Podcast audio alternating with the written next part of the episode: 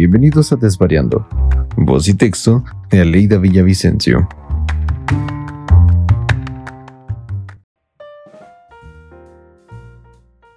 Muchas gracias por acompañarnos en lo que será el último episodio de la primera temporada de Desvariando. El texto que les comparto el día de hoy se llama Ese matrimonio incómodo que me observa. Les parecerá curioso, pero apenas hace un par de días noté que aunque disfruto sobremanera no hacer las cosas que no me da la gana hacer, sufro muchísimo cuando en efecto no hago lo que se supone que debería estar haciendo. Me explico.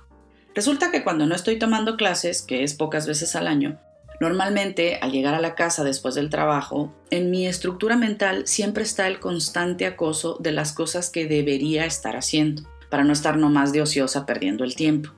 Y estas incluyen por lo general leer un libro, ponerme a escribir o más importante aún, hacer ejercicio, además de asegurarme de no comer después de las 7 de la tarde. Pero como la vida no es cuadrada ni sigue el orden previamente establecido por mis estructuras mentales, no falta el día que se me atraviesa algo que no está en la lista de supuestos y eso desmadra todo mi orden mental. Porque, por ejemplo, Ponerme a planchar evidentemente que no me permite leer ni escribir, y eso en mi cabeza vuelve la tarde un desperdicio de tiempo, aunque mientras planche yo descanso. Sí, ya sé que estoy loca, pero yo descanso planchando, mientras pongo en la tele una película de esas que mi marido prefiere no ver conmigo porque no son de su agrado, y entonces yo plancho al ritmo de una película que me hace olvidar cuántas camisas llevo o cuántos pantalones faltan y cuando menos pienso ya vi mi película y terminé el alterón de ropa de planchar. Sin embargo, en mi mente, a pesar de que hice algo que forzosamente iba a tener que hacer en algún momento, como lo hice en el horario en el que debía estar haciendo algo más productivo, no cuenta a mi favor y me siento mal de que ese día ya no leí o no salí a hacer ejercicio. En pocas palabras, de acuerdo a mis estándares, no me puse a hacer algo de provecho, pues. Y es peor en los primeros días del año en los que no me dan ganas de salir al frío del invierno bostoniano para ir al gimnasio, porque eso interfiere directamente con el propósito de año nuevo de hacer ejercicio todos los días y por lo tanto me hace sentir culpa. Y si a eso agregamos que de pronto me dan ganas de prepararme unos molletes acompañados de un café con leche pasadas las 7 de la noche, olvídate. La culpa se multiplica al infinito y después de comer o incluso mientras estoy empujándome tremendo manjar, solo estoy pensando en que no debía hacerlo, que mejor me hubiera ido al gimnasio, que así como voy a bajar de peso, y entonces me regaño y me atormento mentalmente por horas. Y no se diga la mañana siguiente, cuando me pongo un pantalón y me queda más apretado que hace un año o que hace un mes. Y la tortura mental es insoportable. Soy una gorda, pero no entiendo, así cuando me va a quedar la blusa morada o este pantalón que ya te quedaba flojo, etcétera, etcétera, etcétera. Pues resulta que anoche llegué a la casa y decidí ser feliz. Fíjense de qué tamaño es la tortura mental que a esto le llamo ser feliz. Camino a la casa, pensaba, como todos los días, que después de llegar y cambiarme de ropa debía irme al gimnasio, dar las correspondientes cuatro o cinco vueltas para encontrar un estacionamiento disponible y después de ese via crucis ponerme a hacer ejercicio por lo menos una hora, de ser posible una hora y media para que desquite la vuelta, pero no más de eso, porque entonces ya no alcanzo a regresar al carro a tiempo para que no me multen, porque han de saber que aquí prácticamente en todos lados hay que pagar por estacionarse, y como máximo puedes permanecer dos horas en el mismo sitio. De lo contrario, aunque quisieras poner más dinero en el parquímetro, te multan. Porque la onda es que hay que rotar los carros y así dar oportunidad a otros. Pero bueno, esa es otra historia que quizá les cuente otro día.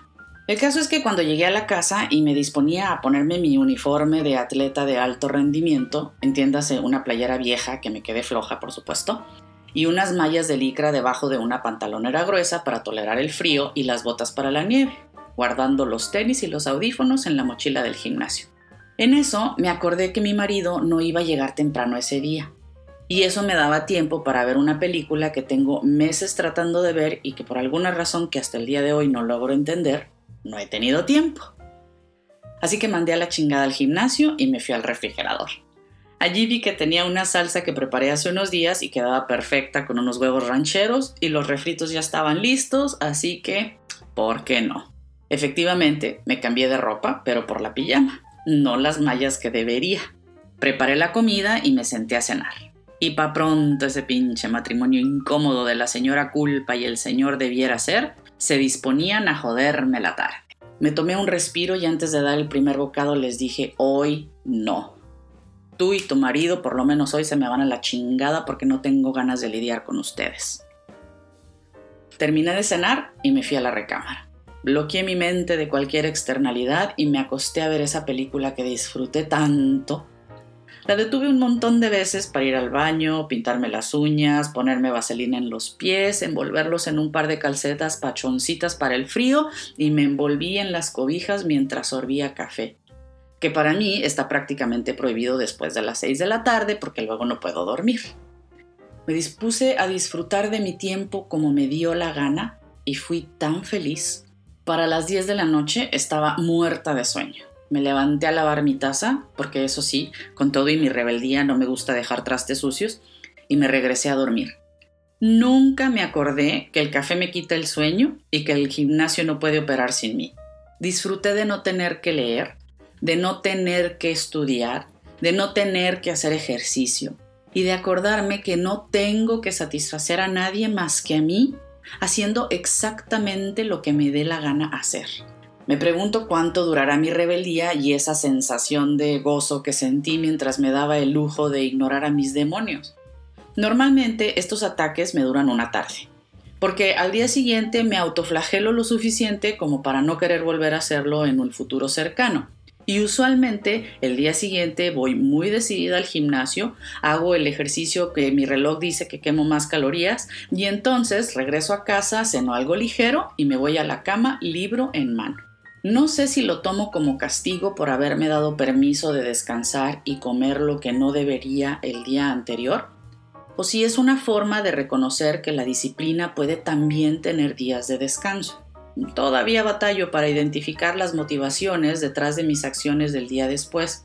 Lo que sí sé es que mi relación con ese matrimonio chingaquedito de la culpa y el debiera ser interviene en gran parte de mis decisiones sobre cómo manejar mi tiempo libre. Cuando sí estoy tomando clases, hay días que tengo muchísima flojera o sueño, porque yo siempre tengo sueño. Pero a pesar de todo, tomo mis cosas y me voy a la biblioteca o a la pecera, que así le digo yo a un lugar en la escuela que me encanta porque tiene ventanas en vez de paredes y me permite ver la luz del sol mientras trabajo. Bueno, el caso es que lo hago casi en modo automático, sin titubear, porque tengo un compromiso que cumplir, una tarea que enviar o un examen que aprobar. Aunque si lo pienso con detenimiento, no tengo que hacer nada de esto. Comenzando porque no es que tenga que tomar clases de nada, y por ende tampoco habría obligación de hacer tareas y exámenes. En teoría, eso terminó cuando me gradué de la carrera, porque para efectos prácticos ese es el compromiso que tenía con mis padres. Lo que decidí hacer después es pedo mío, dijeran en mi casa. Sin embargo, disfruto el compromiso de tomar clases de seguir estudiando y hacer todo lo que ello implica, aún en los días que tengo mucha flojera. Incluso un día mientras abría mi computadora para ponerme a trabajar, se me cerraban los ojos del sueño y me preguntaba por qué no podía ser igual de disciplinada para hacer ejercicio. ¿Por qué puedo tener toda la fuerza de voluntad del mundo para estudiar, pero jamás la he tenido para hacer ejercicio? Por eso soy obesa, como me lo dijo muy claramente la nutrióloga el único día que fui a visitarla porque me encanta comer y no soy precisamente muy ordenada para ejercitarme. No supe responderme, yo solo sé que prefiero forzarme a leer que a dar un brinco. De cualquier manera, un buen número de las decisiones que tomo es en parte por culpa y en parte porque es lo que debería hacer, como tomar clases sin parar, porque se supone que a eso vine, aunque ya terminé mi maestría y en teoría esa era la meta. Pero como ya estoy trabajando en la universidad, pues hay que seguirle chingando. De ahí que cuando no estoy tomando clases, mi cerebro sienta que no estoy haciendo nada de provecho y me regaña.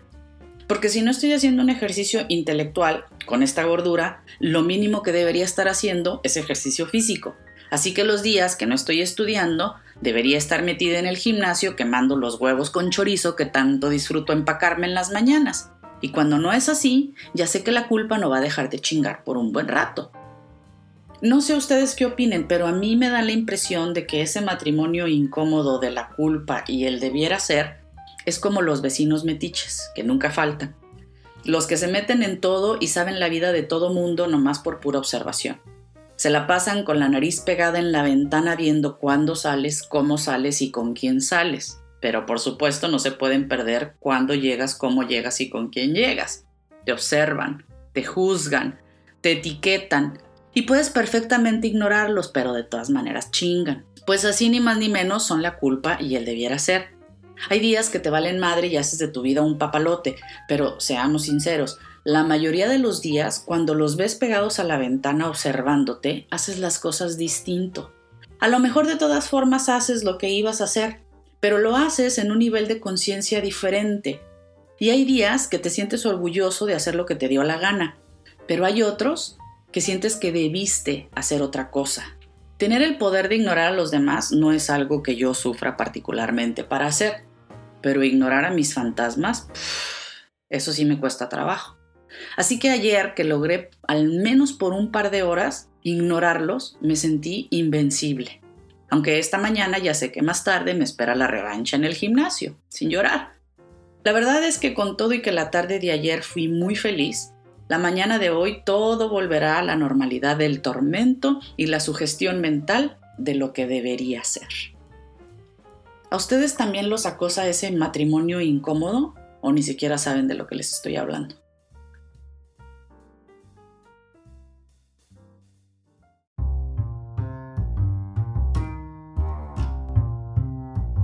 Muchas gracias por haber escuchado esta primera temporada de Desvariando, una publicación en la que comparto mis reflexiones sobre situaciones de la vida cotidiana.